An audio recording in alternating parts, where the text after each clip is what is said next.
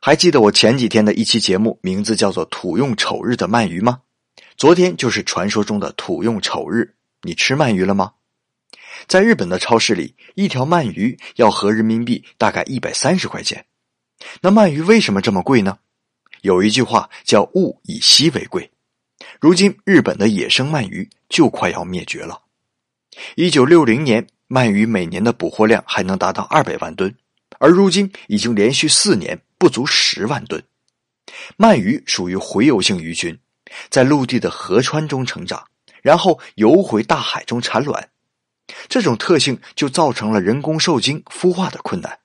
所以现在所谓的养殖鳗鱼，都是捕获野生鱼苗进行养殖，这就造成野生成鱼大批的减少。在未来，日本人的餐桌上，可能鳗鱼是千金难求一条了。